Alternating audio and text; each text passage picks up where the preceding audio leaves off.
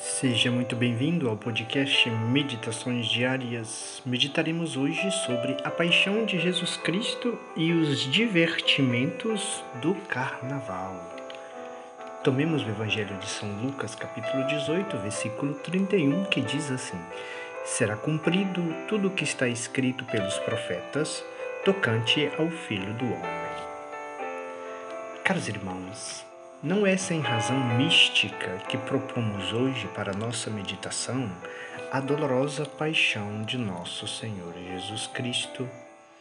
Deseja a nossa boa mãe, a Santa Igreja, que nós, seus filhos, nos unamos a ela na compaixão de seu divino esposo e o consolemos com os nossos obsequios.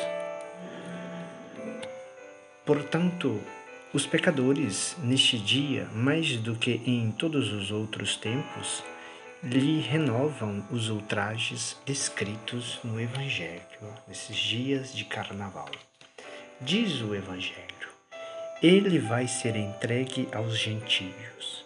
Nesses tristes dias de carnaval, os cristãos, e quem sabe entre eles alguns dos mais favorecidos, trairão como Judas, o seu divino mestre, e o entregarão nas mãos do demônio. Eles o trairão, já não às ocultas, mas nas praças e vias públicas, fazendo ostentação de sua traição.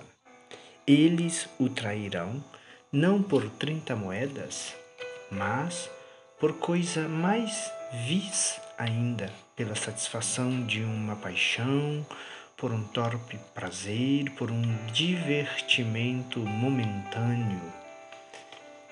E o Evangelho continua dizendo: ele será ultrajado, flagelado e coberto de escarros.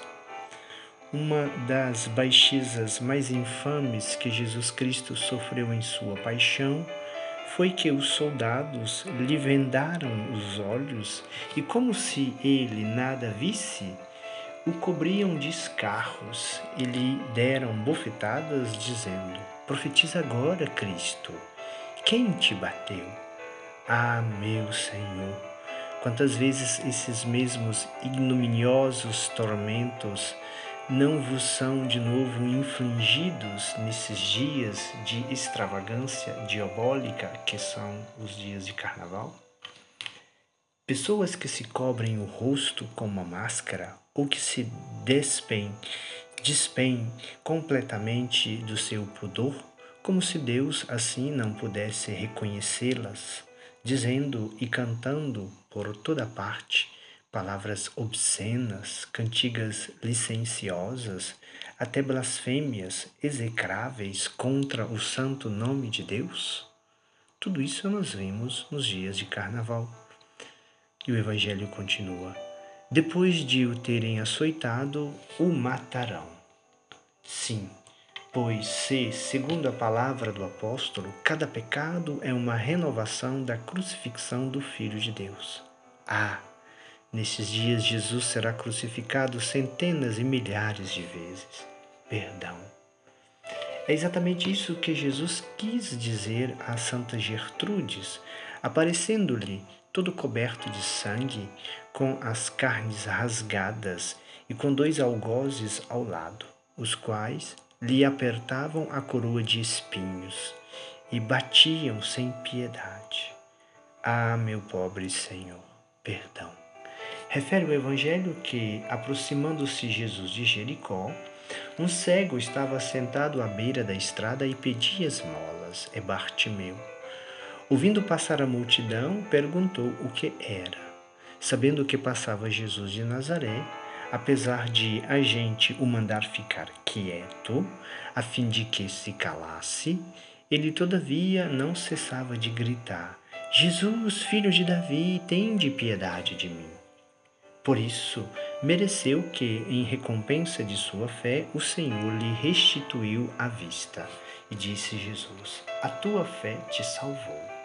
Se quisermos, irmãos, agradar nosso Senhor Jesus Cristo, eis aí o que também nós devemos fazer. Imitemos a fé daquele pobre cego, e neste tempo de desenfreada libertinagem, enquanto os outros só pensam em se divertir com prazeres mundanos, procuremos estar, mais que de ordinário, diante do Santíssimo Sacramento.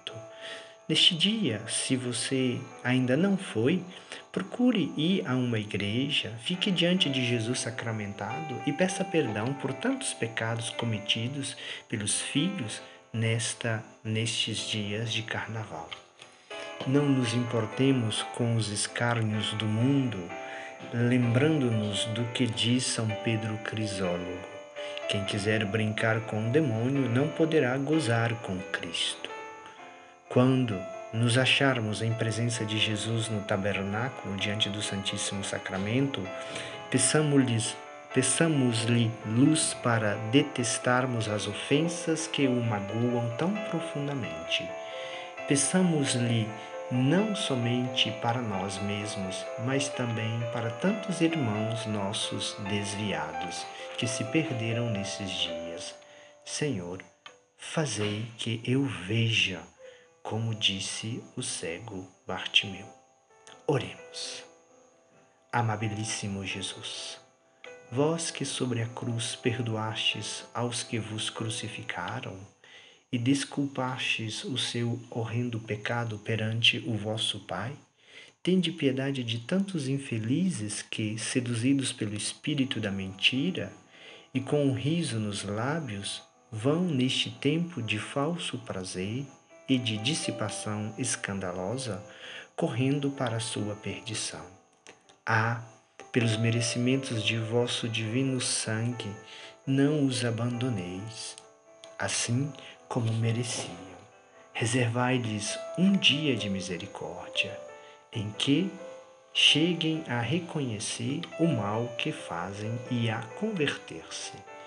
Protegei-me sempre com a vossa poderosa mão, Senhor a fim de que não me deixe seduzir no meio de tantos escândalos e não venha a ofender-vos novamente.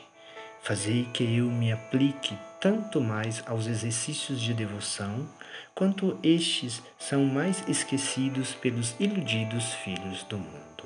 Atendei, Senhor, benigno as minhas preces e, soltando-me das cadeias do pecado, preservai-me de toda a adversidade. Amém. Peço a intercessão da Imaculada Sempre Virgem Maria, ó doce coração de Maria, sede minha salvação. O Senhor esteja convosco, Ele está no meio de nós. O Senhor te abençoe e te guarde. O Senhor te mostre a sua face e conceda-te sua graça.